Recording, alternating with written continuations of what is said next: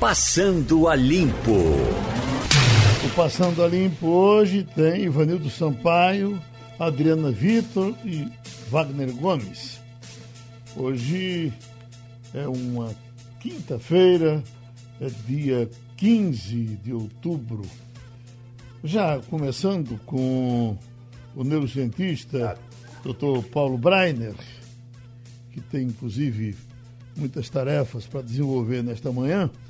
E aí, correndo aqui, doutor Paulo, porque estamos com uma pesquisa aqui em mãos, a relação entre a apneia do sono e a doença de Alzheimer. Eles estão dando como confirmadas eh, pelas pesquisas essas, essas relações. É isso mesmo? Quem tem apneia do sono caminha para ter Alzheimer? Bom dia, Geraldo. Bom, Bom dia. dia a todos. Sim, é isso mesmo, Geraldo. O sono nunca foi tão estudado como estamos hoje em dia na medicina estudando.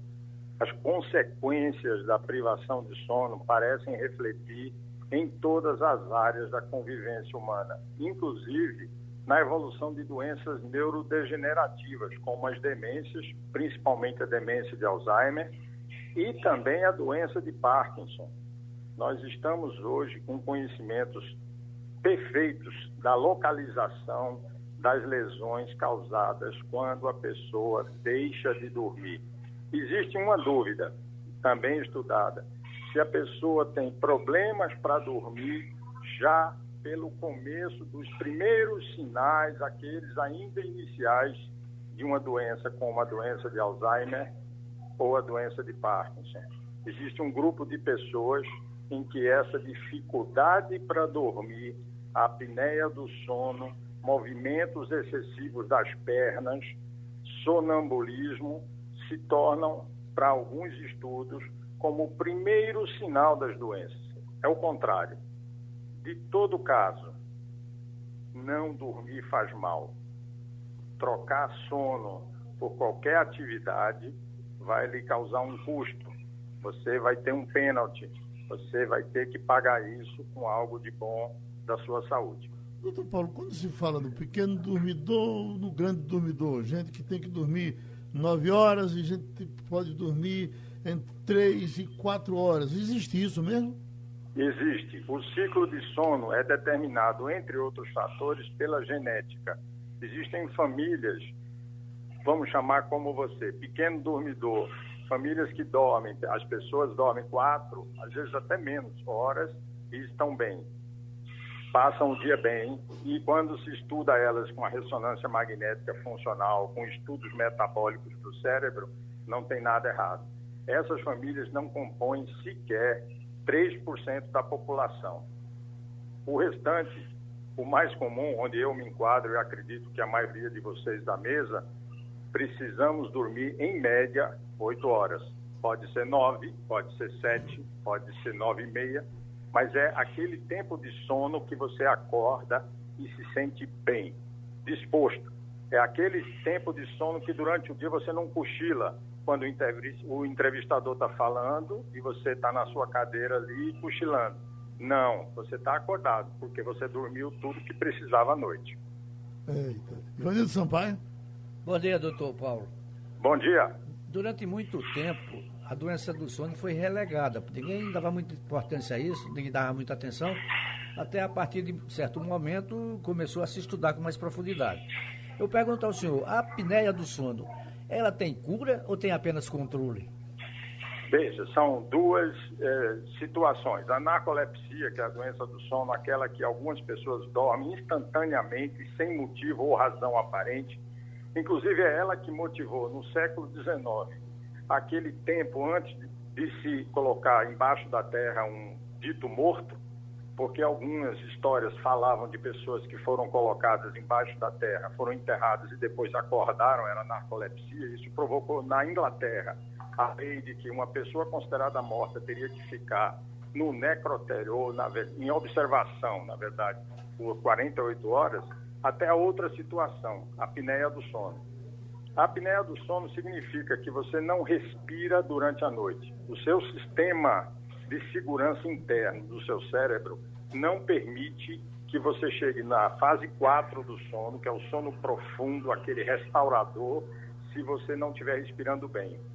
Então, se você ronca alto, se você não se mexe muito à noite, você não está conseguindo o nível de oxigênio na respiração para dormir a fase profunda. Aí você acorda. O seu sistema de segurança lhe acorda. Isso é tão sério, olha, seu coração vai para às vezes 200 batimentos por minuto tentando compensar isso. Sua pressão pode chegar até 170, 180 milímetros de mercúrio sistólica, tentando compensar a falta de oxigênio. É uma das situações de maior esforço para o seu organismo. Tanto é que quem tem alguma doença cardíaca é nessa hora, muitas vezes, que morre. Fulano morreu dormindo. Muitas e muitas vezes ele tinha apneia do sono. Adriana Vitor. Bom dia, doutor Paulo. É, essa mesma pesquisa diz que a apneia obstrutiva do sono é cada vez mais comum e afeta, em média, 936 milhões de pessoas no mundo. É, é, muito importante dizer também, aí eu queria ouvir o senhor, que nem todo mundo que tem a apneia do sono certamente vai desenvolver ou Alzheimer ou alguma outra doença. É, como saber que está na hora de procurar um médico que o caso está ficando grave e que médico eu devo procurar? Excelente pergunta, Adriana. Olhe, se você tem apneia do sono, procure o médico. Se seu companheiro ou companheira de cama fala que você ronca muito alto, ronco não é normal. Pode ser engraçado para alguns, menos para quem está dormindo com você. Mas ronco é um primeiro sinal. Sabe, ronco equivale àquele dor no braço esquerdo que vai para o queixo para a pessoa que tem um infarto. O ronco está dizendo, não está respirando bem a apneia do sono não significa demência, não significa demência. A apneia do sono significa sofrimento. Nessa, nessa pesquisa, né, em várias outras também, tem se mostrado a relação do sono ruim com a piora do cérebro. É como se você tem 60 anos e seu cérebro vai na frente com 65, 66. Você faz 70, seu cérebro fica com 80, sabe por quê? Porque o desgaste dele durante o sono é muito grande. Me deixa fazer uma metáfora. Quem gosta de jardim, quem gosta de podar árvore, quem gosta de arrumar, aguar, tirar aquelas, aqueles galhos podres, aquelas, aquelas partes da planta que não fazem bem a ela. É isso que acontece durante a noite no cérebro. Quando você está na fase 4, ou seja, quando você está dormindo profundamente, seu cérebro faz essa faxina geral. Ele tira todos os neurônios estragados, todos os neurotransmissores que não funcionam, ele faz uma limpeza geral. Se você tem apneia do sono, essa limpeza interrompida. Tô várias e várias vezes, ou seja, não vai ficar legal. Doutor Paulo, como o senhor é um grande especialista nessa área, o senhor faz assim, aí as suas cirurgias uh, uh, para uh, epilépticos. No caso da cirurgia do epiléptico, quando se faz, cura a epilepsia em definitivo ou a, a, aumenta só o controle dela? O objetivo do, da cirurgia de epilepsia é controlar as crises, é fazer a retirada do foco. Quando a gente encontra um foco no cérebro, ou seja, uma área do cérebro que pode ser removida e nela está o disparo, o início das crises. Se essa área do cérebro, onde encontramos o foco depois de todos os exames, não pode ser removida, Existem cirurgias paliativas, como a estimulação do nervo vago, a estimulação cerebral, para diminuir o número de crises. Então, na cirurgia de epilepsia, o objetivo é identificar o foco. Isso acontece em 60% até 70% dos pacientes. No restante, a cirurgia é paliativa ou não tem cirurgia ainda. É uma questão evolutiva. Então, ainda dentro do seu trabalho, do que a gente sabe que o senhor faz, o senhor faz cirurgias para quem tem problema de Parkinson. Eu lhe pergunto, até que ponto, é, o que resolve uma cirurgia para quem tem Parkinson e se tem alguma coisa, alguma cirurgia para Alzheimer?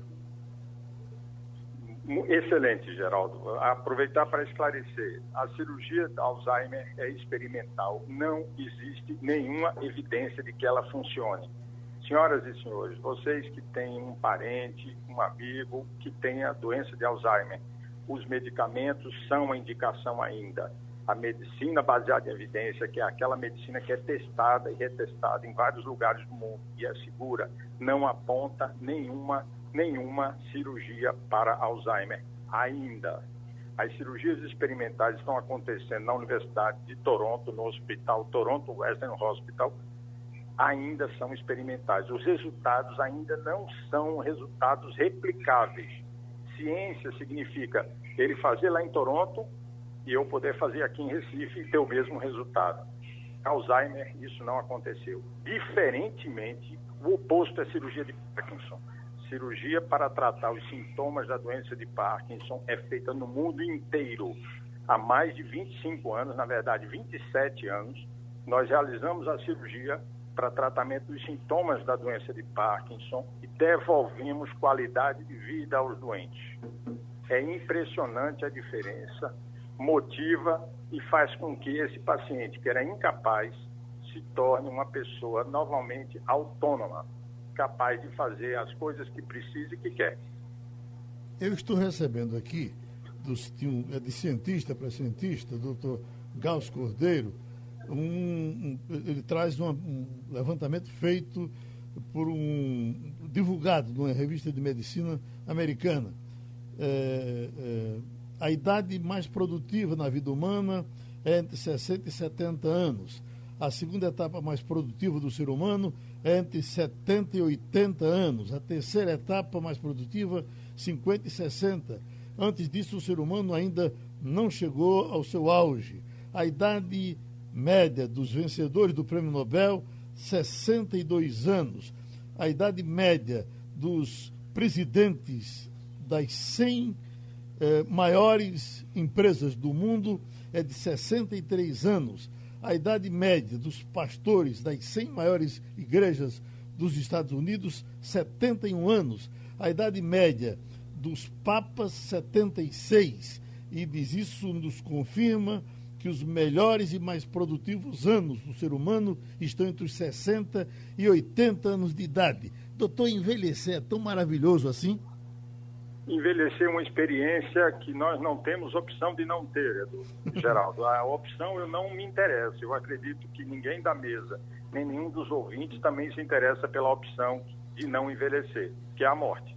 Então, se vamos envelhecer e podemos ser produtivos, podemos ser úteis, podemos continuar fazendo um papel importante na nossa comunidade, sim, sendo papa, sendo pastor, sendo presidente de empresa, sendo médico, sendo jornalista, sendo escritor, vamos continuar fazendo.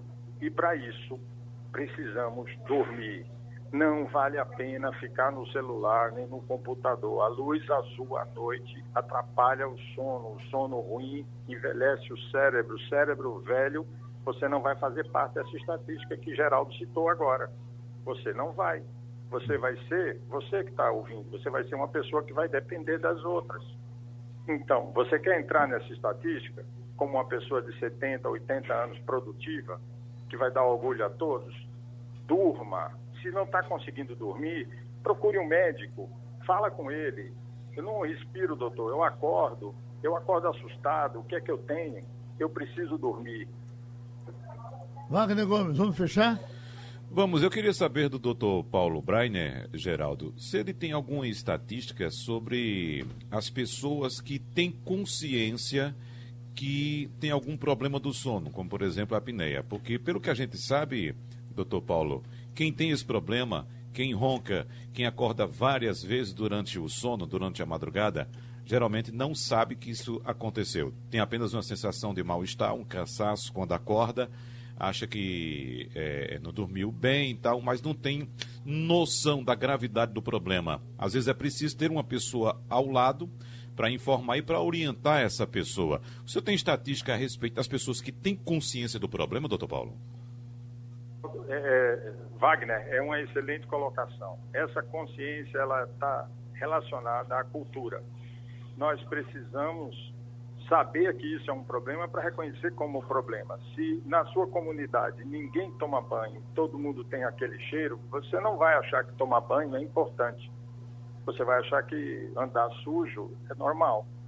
Se na sua comunidade você é esclarecido pelo programa de rádio, pela escola, pelo jornal, de que o sono é importante, que é o que a gente está fazendo agora, muito bom. A gente está mostrando que dormir é importante, não é opcional, não existe essa opção, eu não vou dormir e vou ficar bem. Não, não tem. Nada no painel cerebral tem essa opção. Então, se eu estou acordando à noite assustado, opa, se eu estou com muita dificuldade de acordar de manhã, tem que me mexer, o despertador tem que tocar dez vezes. Opa! Se durante o dia eu vivo sonolento, de dormir no sinal de trânsito, eu estou no ônibus, perco três paradas porque cochilo no, no banco, opa!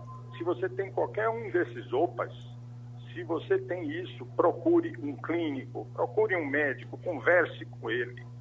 Ele vai lhe orientar. A gente agradece mais essa contribuição aqui para a Rádio Jornal e para o Passando a Limpo do doutor em neurociência Paulo Breiner. A Veja faz um levantamento e traz aqui muito dinheiro, poucos votos. Impressionante, porque se falou muito do muito dinheiro que o PT teria para essa eleição e muito dinheiro que o PSL teria para essa eleição. Então, os partidos que mais têm dinheiro se a gente observar o, o, caso do PT, realmente os números são bem pequenos em quase todas as capitais. Recife é uma exceção, Fortaleza é outra exceção, mas no todo a situação está muito ruim em todo canto. E o PSL, esse está danado, porque olha, São Paulo, o candidato, a candidata do PSL, com todo o nome que ela tem, que foi muito ligada no começo a Bolsonaro, depois ela perdeu essa, essa ligação. Ela ficou no PSL e Bolsonaro agora está sem partido. A Joyce Hassman, ela só tem 1% dos votos. Depois vem mais aqui, Rio de Janeiro.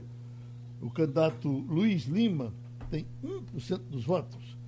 O daqui do, do, do, Recife, Carlos Andrade Lima, na terra é, bem importante do PSL, que é a terra de Bivar, que é uma espécie de dono do partido, não tem nenhum por cento. Entendeu, Wagner? Ô, Geraldo, isso talvez explique a quantidade de candidatos que nós temos nessas eleições, né? É, você percebe que muita gente entra somente para fazer a, a, a, movimentação eleitoral do partido e você fica se questionando. Às vezes o eleitor não conhece esse mecanismo, às vezes questiona, mas por que esse candidato tenta concorrer se ele sabe que não vai não vai vencer a eleição, não vai ser eleito. Vencer a eleição é uma coisa, né? É mais adequado utilizar não vai ser eleito. E a gente percebeu também, desde a eleição passada, em 2018, com aquelas denúncias de candidaturas laranja, que às vezes a, a, a legislação exige que um determinado, uma, uma cota de 30% seja ocupada, por exemplo, por mulheres. E como o partido tem obrigatoriamente que cumprir essa cota, então isso acabou sendo utilizado por alguns partidos como forma de desvio de recursos da, da, do fundo eleitoral. Então, veja que o mecanismo de eleições no Brasil passa por essa questão de recursos também. Então, não é simplesmente, ah, vou tentar a eleição, vou ser candidato. Tem vários interesses por trás e você está trazendo para mim o principal deles, que é o interesse financeiro. Bom, e também tem o seguinte, Wagner, por mais dinheiro que esses partidos tenham e gastem, é, aquela, aquela coisa de, do, que não, não tinha fim, era um saco sem fundo, de alguma forma foi domada, porque hoje você tem uma quantia. É, é muito dinheiro? Pode até ser que seja, mas já foi muito mais dinheiro no tempo que se podia pegar aí de qualquer jeito, inclusive roubando, né? É, porque é o seguinte, você está falando do, do fundo eleitoral. Fundo eleitoral. Né? É uma coisa, é um dinheiro oficial, legal, né, aprovado pelo Congresso Nacional. Antigamente, além do fundo eleitoral, que era menor, havia as doações uh, de empresas, de empresas e pessoas físicas também, né? Então, havia as, as doações legais, aquelas registradas no Tribunal Superior Eleitoral, e havia também as doações por fora, o chamado Caixa 2. Então era muito dinheiro, Geraldo. Agora eu vou te dizer uma coisa. Não diminuiu tanto assim não, viu? Porque além do fundo eleitoral, que é muito dinheiro, mais de 2 bilhões de reais, dividido aí para 33 agremiações nesta eleição, a gente sabe também que há doações legais e, infelizmente, ainda há doações ilegais também. Ivanildo Sampaio, a gente não vai se livrar nunca dessas manchetes. Agora, e a, a, a que vem na, na, Folha de São Paulo, realmente ela escracha esse vice-líder do, do partido, esse vice-líder de Bolsonaro no Senado, que foi preso escondendo dinheiro. Dinheiro na cueca. Mas, mas não, aqui, ó. Polícia Federal apreende dinheiro entre as nádegas do vice-líder do governo Bolsonaro. É, Foi na cueca e entre as nádegas. Na cueca e entre as nádegas. Geraldo, é, você Estava bem escondidinho, né, Geraldo? Que, que as inúmeras prisões feitas com o comportamento de indivíduos dos políticos não serviu de lição, não. Né? Antigamente tinha Caixa 2, e eu me lembro de alguns políticos pernambucanos que, fim da eleição, viajavam para a Europa. Como é que você vai, vai para a Europa depois da eleição e vai fazer sobra de campanha? Uhum. Essa sobra de campanha era Caixa 2. Então, era um negócio mais ou menos. É, não era normal, mas era uma prática comum entre os políticos receber dinheiro de empresas, receber doações de particulares e nem gastavam todo. No fim da, da campanha, sobrava o dinheiro e viajavam para a Europa. Hoje, hoje, a legislação brecou isso, você não pode receber é, doações de pessoas jurídicas, mas os caras conseguem, de qualquer maneira, de não sei como, ainda driblar essa legislação e receber dinheiro de maneira indevida. Quer dizer, não adianta prender, não adianta é, lava-jato, todas as medidas tomadas visando democratizar e moralizar esse processo político, parece que não vai surtir efeito, não. Um vice-líder do presidente faz um negócio desse, você imagine o cara que está escondido lá embaixo. Ô, Geraldo, você é, lembra de outro caso queria... né, bastante conhecido, que foi de um assessor do deputado federal José Guimarães, né, uhum. né, José Adalberto Vieira, do Fortaleza. que era assessor, assessor exatamente, que foi é, é, flagrado com 100 mil dólares na cueca. Aí aquilo foi um escândalo, falou muito a respeito desse caso. Inclusive, chegaram a dizer que era o próprio deputado José Guimarães. Não, naquela ocasião foi o assessor dele, chamado de José Adalberto Vieira.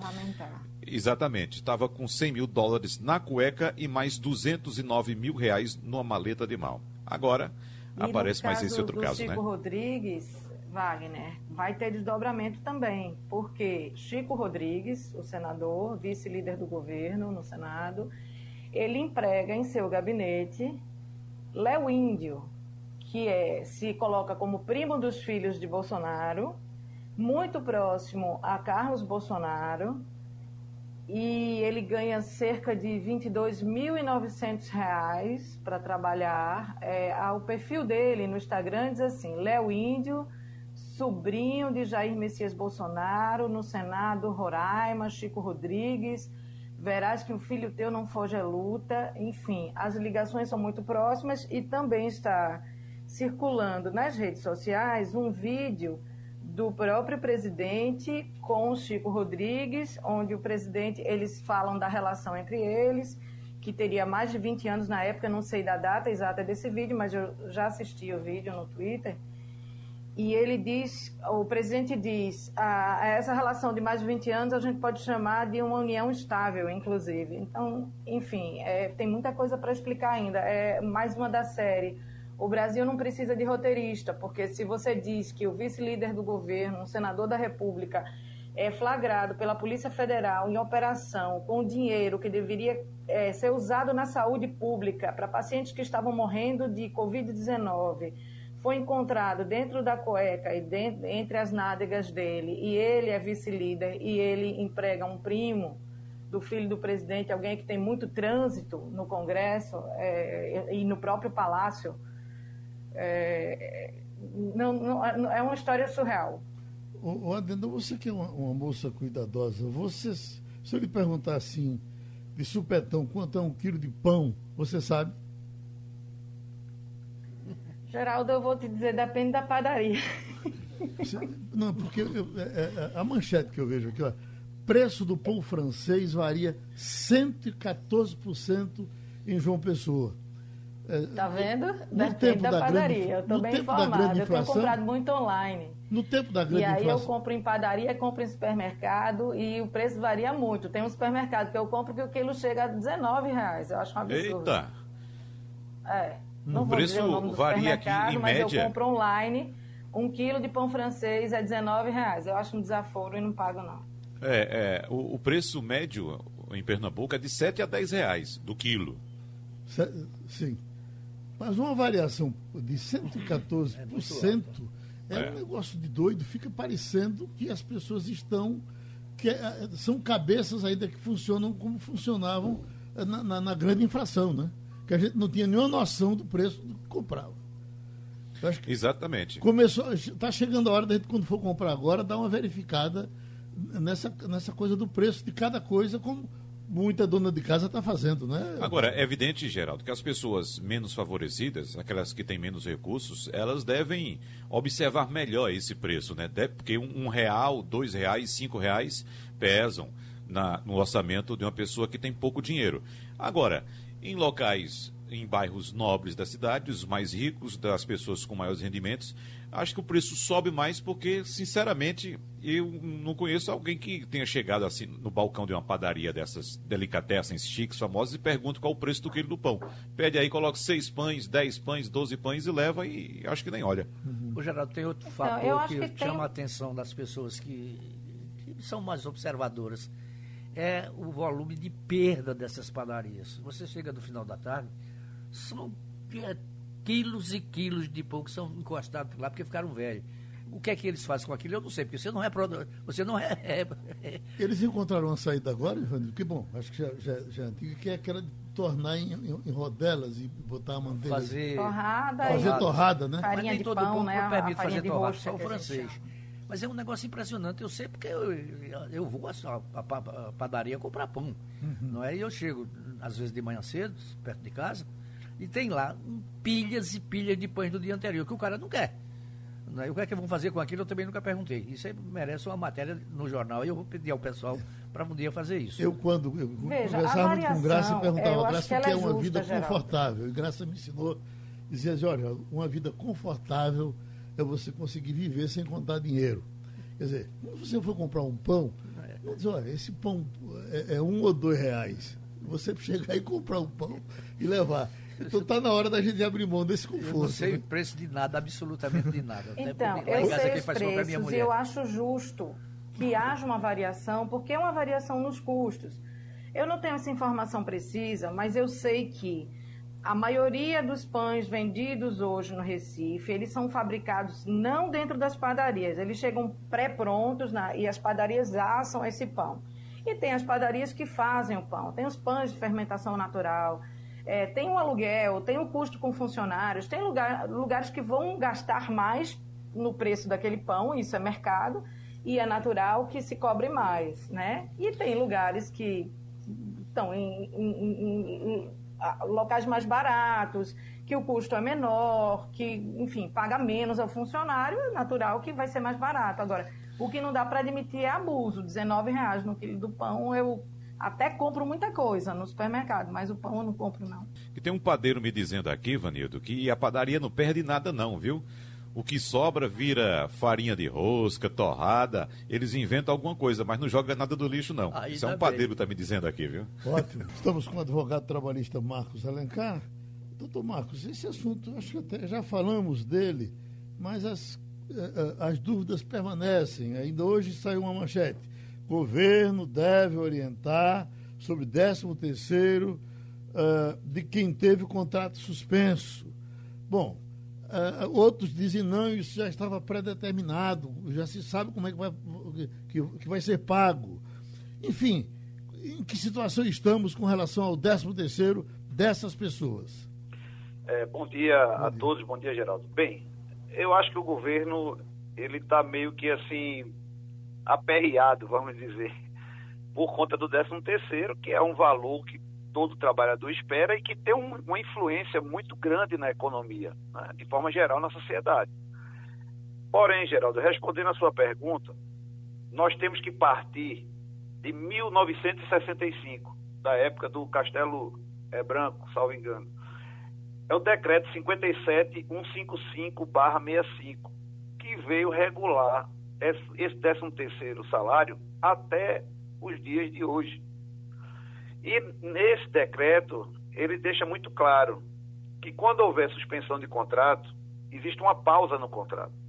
e ele não é, esses meses não é considerado.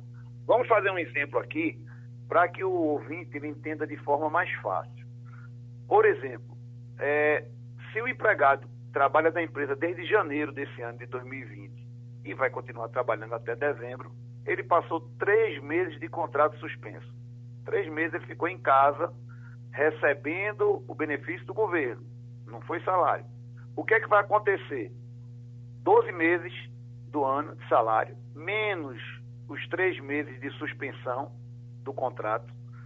O que é que resta? Nove meses trabalhados. Então, o décimo terceiro será pago na proporção de nove dozeavos. Se o empregado ganha, por exemplo, dois mil reais, o décimo terceiro será de mil e quinhentos reais. Porque esses três dozeavos, essa proporcionalidade do período que ele estava afastado, será retirado do cálculo. Porque não teve trabalho, não teve pagamento de salário. É preciso que se entenda, isso é feito, a gente olha para o copo. O copo está tá pela metade, ele está metade vazio ou metade cheio. Isso é uma, uma discussão eterna. Mas é preciso que se entenda que a pandemia ela poderia ter causado a perda do emprego desse trabalhador. E essa, esse mecanismo da suspensão do contrato fez com que o, o vínculo de emprego, o contrato de trabalho dele fosse preservado. Então não se pode querer ganhar tudo, tem que se abrir mão de alguma coisa.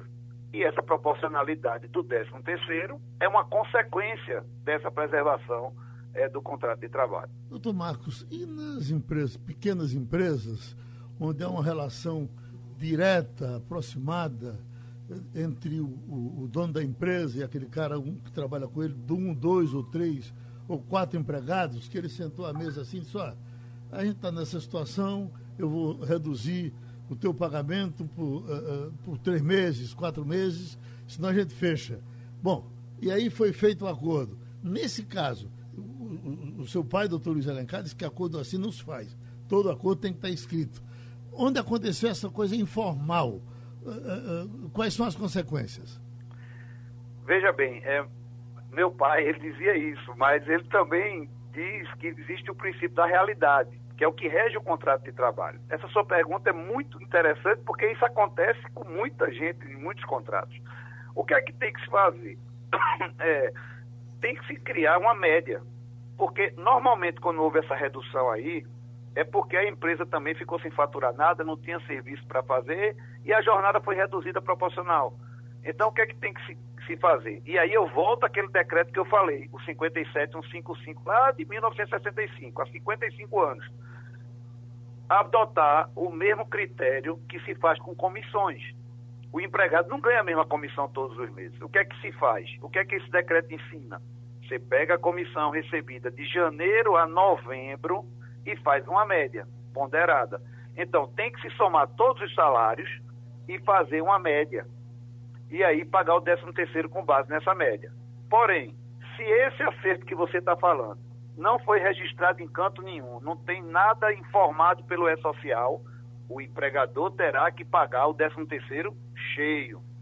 E por fim, Geraldo, o que nós estamos falando aqui são é, regras de direitos mínimos do trabalhador. Pode o empregador entender que o negócio dele começou a crescer agora, ficou parado na pandemia, mas agora deu uma melhorada grande, e dizer, olha, eu vou pagar o 13 terceiro cheio, mesmo que vocês não tenham direito ao 13 terceiro cheio, porque houve suspensão de contrato, mas eu quero pagar pelo pé. Nada impede, porque a lei fixa apenas parâmetros mínimos. Porém, é importante que se faça um registro disso explicando, né, a título até de uma gratificação, para que não incorpore isso ao contrato de trabalho. Né? Tem que ser feito a coisa às claras, como você muito bem citou aí, o meu pai, tem que ser tudo formalizado por escrito. Alguma dúvida, Adriana? Não, queria saber se o senhor acha que isso pode gerar confusões no trabalhador. Imagino que as empresas maiores elas tenham contadores, pessoal de recursos humanos que vai saber como agir, vão saber como agir corretamente. E o trabalhador, o senhor acha que isso vai gerar dúvidas e, e buscas à justiça do trabalho, por exemplo? Adriana, vê que pergunta interessante essa sua. Eu vou dar um passo atrás. O trabalhador, quando tinha dúvida, e aí Geraldo se lembra, na época de Gentil Mendonça, ele atravessava a rua e ia no Ministério do Trabalho. Esse ministério não existe mais. Ou então ele batia na porta do sindicato dele e falava com o departamento jurídico. Esse sindicato está esfacelado, porque não tem mais recursos para se manter de portas abertas com aquela pujança de antes. E o que é que o trabalhador tem que fazer agora? Ele tem que ir na secretaria de trabalho, ele tem que se informar pela internet, ele tem que pedir um esclarecimento ao empregador, ele tem que fazer tudo isso. O governo está agindo de forma equivocada, porque o que tem que se falar é da lei. Não adianta ficar com essa conjectura de que eu vou dar um jeito, eu vou dizer como fazer. E o 13 terceiro está previsto na lei desde 1965. Então não adianta querer tapar o sol com a peneira. Tem que precificar isso e enfrentar. Mas, sim, é, respondendo que você indagou muito bem, o trabalhador tem que bater na porta de quem ele confia. Ou de um advogado do sindicato dele, ou na Secretaria de Previdência e Trabalho. Ok? Resolvido, Wagner? Resolvido. Então vamos para o comercial. A gente agradece ao doutor Marcos Alencar. STJ autoriza a soltura de todos os presos do país que tiveram liberdade provisória condicionada ao pagamento de fiança. A doutora Mônica vai terminar, a senhora tem que nos explicar isso aqui. Porque, uh, uh, diante do que aconteceu com, a, com, aquele outro criminoso que foi solto, que foi a grande repercussão do tráfico. Ah, já chegou? Aí tá certo. Doutor Pedro? Oi, Geraldo. Olha, Como vai? STJ autoriza a soltura de todos os presos do país que tiveram liberdade provisória condicionada ao pagamento de fiança. O que é que estão dizendo nessa, né, né, nessa situação? Se nós temos ela aqui, se o senhor vai ter que soltar muita gente por conta disso, qual é a novidade que tem nisso? Geraldo, isso não tem novidade nenhuma. Isso é um fato que já acontece no país inteiro permanentemente. O que é que isso representa? Primeiro, são presos condenados com penas leves, até quatro anos de reclusão, e que têm direito a livramento condicional. Só que tem alguns que o juiz arbitrou fiança. Então, ele está preso provisoriamente, ele é preso provisório, ou seja, prisão preventiva, e preso provisório com a liberdade condicionada. O que é isso? O juiz deu a liberdade a ele, contanto que ele pagasse a fiança. Se ele não pagou a fiança, tem juiz que entende que, em função do estado de pobreza, libera e outros não liberavam. Então, o STJ simplesmente decidiu, a partir de, uma, de um habeas corpus coletivo do Estado, da Defensoria Pública do Estado do Espírito Santo, e estendeu ao país inteiro. Para você ter ideia, e os ouvintes, que está todo mundo achando que é, nós vamos soltar os presos do Brasil todo. Aqui em Pernambuco, não chegam a oito pessoas, talvez até zero. Mandei levantar, mas provavelmente não passam de oito pessoas, de um universo de 32.200 presos. Isso é uma, é, uma, é uma medida que, na realidade, é enxugar gelo, porque isso já se pratica não tem nenhuma novidade. Infelizmente, nós estamos vivendo um momento, Geraldo, de, de muita expectativa, de muita ansiedade, de muito radicalismo com relação à questão prisional no, no Brasil. Especialmente essa semana, a partir da liberação, aí sim, daquele, daquele ultra bandido é, que foi liberado por um habeas corpus com base no Código Penal pelo ministro do Supremo Tribunal Federal. Mas é, essa medida tomada pelo STJ ontem, ela não tem nenhuma repercussão nova. É o livramento de pessoas que estão com a prisão condicionada a pagamento de fiança. E aqui em Pernambuco, os nossos juízes, vamos reconhecer, eles praticamente a, a, a unanimidade de, pequeno, de pequena repercussão social, não é? que é o pequeno furto, que às vezes é, é, o, é o, o, crime de, de uma pequena lesão, de um troca de uma tapa, enfim, coisa pequena, não faz sentido você manter essa pessoa, essa pessoa no cárcere. Agora, a justificativa do STJ também me impressionou muito, porque ele diz que isso era para controlar e evitar o crescimento da pandemia. Ora, desde 12 de março, que os, os presídios de todo o Brasil foram fechados. São Paulo só agora vai começar a liberar as unidades prisionais. Nós já liberamos em Pernambuco há mais de 60 dias, com distanciamento, com limite de horário. E o nível da pandemia nos presídios do Brasil, que são 1.452 presídios, foi mínimo. Não tem nenhuma repercussão. Aliás, nós tivemos o controle total da pandemia nas unidades prisionais. O doutor Pedro, para onde vai esse dinheiro dessas fianças? Por exemplo, no caso da, uh, da, da, moça das Torres Gêmeas, falam num pagamento de um milhão, seria uma coisa assim, que estava sendo cobrado de fiança. Esse dinheiro vai para presídios, vai para a justiça, para onde ele vai? Pode, ele pode ir para o Fundo Estadual Penitenciário, e pode também ser recolhido é, em uma conta do Tribunal de Justiça. Mas veja, é, o pagamento da fiança, né, ele de uma prisão provisória, você pagou, você não vai poder utilizar isso amanhã pelo, pelo órgão público, por qualquer órgão público, não. Porque se de repente a pessoa for absolvida, você tem direito de rever isso. Então não é assim. Uhum. Ah, então a fiança é como se fosse uma, uma calção, né? É uma espécie de calção, é uma garantia, uhum. uma cautela, na realidade é isso. Agora, em relação a esses presos provisórios que o juiz determinou o livramento, colocou essas pessoas em livramento condicional, né?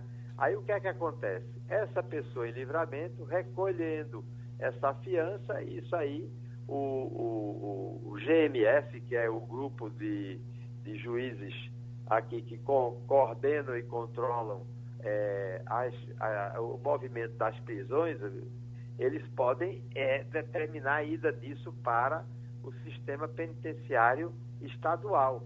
Esse ano, inclusive, eu quero até reconhecer, o, o, o Poder Judiciário de Pernambuco repassou uma, um valor expressivo para o Fundo Penitenciário Estadual no início da pandemia. Uhum. E nós não tivemos necessidade de aplicá-lo e vamos aplicar agora em reforma nas cadeias e nos presídios.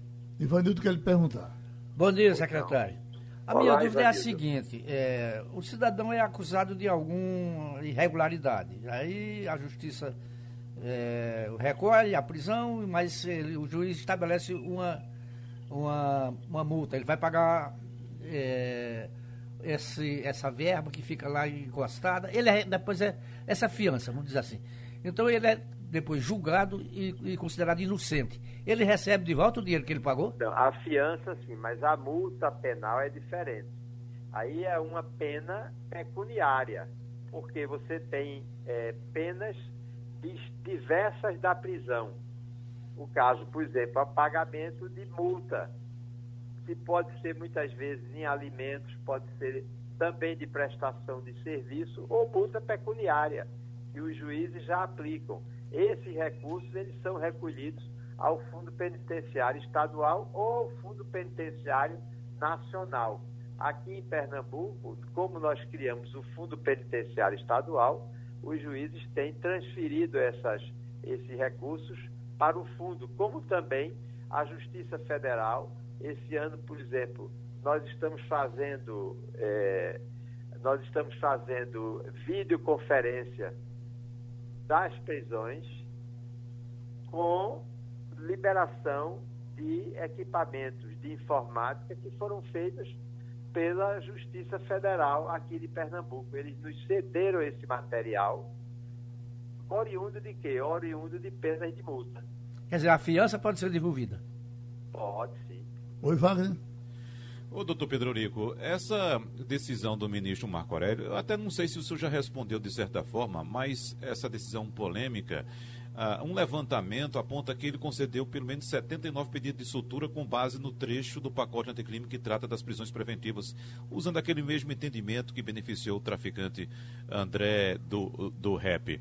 Eu não sei se o senhor já respondeu uh, uh, se alguns desses 80 pedidos foram, foram chegar aqui para presidir Pernambuco.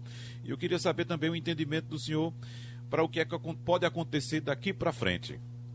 Olha, é, é, o seguinte, Wagner. Primeiro, a decisão que o ministro tomou, ela está calçada no Código Penal.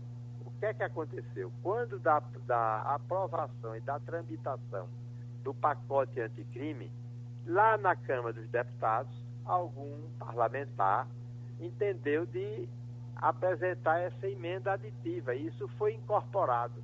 Na época, o ministro Sérgio Moro, ministro da Justiça, alegou que esse artigo poderia criar problema e pediu que o presidente, o senhor presidente, vetasse o artigo. Mas o presidente desconsiderou e é, sancionou é, a, a, o pacote anticrime com esse artigo. Agora, com a decisão que está sendo de, é, levada a cabo pelo Pleno do Supremo Tribunal Federal, que já formou uma maioria, e hoje, hoje na próxima semana, eu não sei qual é o próximo dia da, da continuação dessa votação. É hoje. É, é hoje, então. É. E é assim, ele vai fazer maioria reconhecendo de que isso não é auto-aplicável e que o juiz não é obrigado, a cada 90 dias, a justificar é, a, a manutenção da preventiva ou seu relaxamento. Veja, por exemplo, o absurdo que seria isso. O Brasil tem hoje cerca de 750 mil presos. 32% são presos provisórios, ou seja, presos preventivamente. Então, a cada 90 dias, 250 mil presos ficariam esperando que o juiz considerasse e o juiz seria obrigado a fazer uma nova decisão ou a manter a decisão dessa prisão provisória, o que é absolutamente descabido. O que a gente vai agilizar no Brasil é, é essa questão do, do, da prisão preventiva, do preso provisório, são duas questões fundamentais. Primeiro, não prender preventivamente a torto e a direito como se prende hoje no Brasil. Qualquer coisa, prende preventivamente e deixa o cara mofando na cadeia, principalmente aqueles que não têm advogados eficientes, nem têm advogado e são os mais pobres. A segunda questão, que me parece importante também, é que é preciso considerar a necessidade de se aplicar penas alternativas à prisão. Penas para pequenos delitos. É evidente que aqueles delitos graves, como roubo à mão armada, latrocínio, homicídio, Lei Maria da Penha, né, tráfico sequencial, ou seja, o tráfico, quanto mais, essas medidas, aí sim, justifica a prisão preventiva ter uma cautela para a sociedade que essa pessoa não venha delinquir novamente. Pronto, vencido o nosso tempo. Eu juro que eu tenho uma pergunta aqui. Eh, responda só com o senhor, não. Eu já fiz um debate aqui, o senhor com Adeildo Nunes, que saiu Sim. fogo, saiu fogo nesse debate. E foi só com os dois, foi um tete a tete, por conta de uma decisão do, do juiz que liberava um, um, um liberou um, um, criminoso, que, um, assassino que saiu e cometeu um crime bárbaro. Acho que foi aquele que envolveu o estudante de medicina, parece. Exatamente, né? exatamente. Qual a semelhança entre aquela decisão e a decisão do, do, do ministro Marco Aurélio? Não, são, são diferentes. Ali, o, então está resolvido. É diferente. Wanda, o tempo da gente foi vencido. Muito obrigado, viu? E terminou o Passando a Limpo. Passando a Limpo.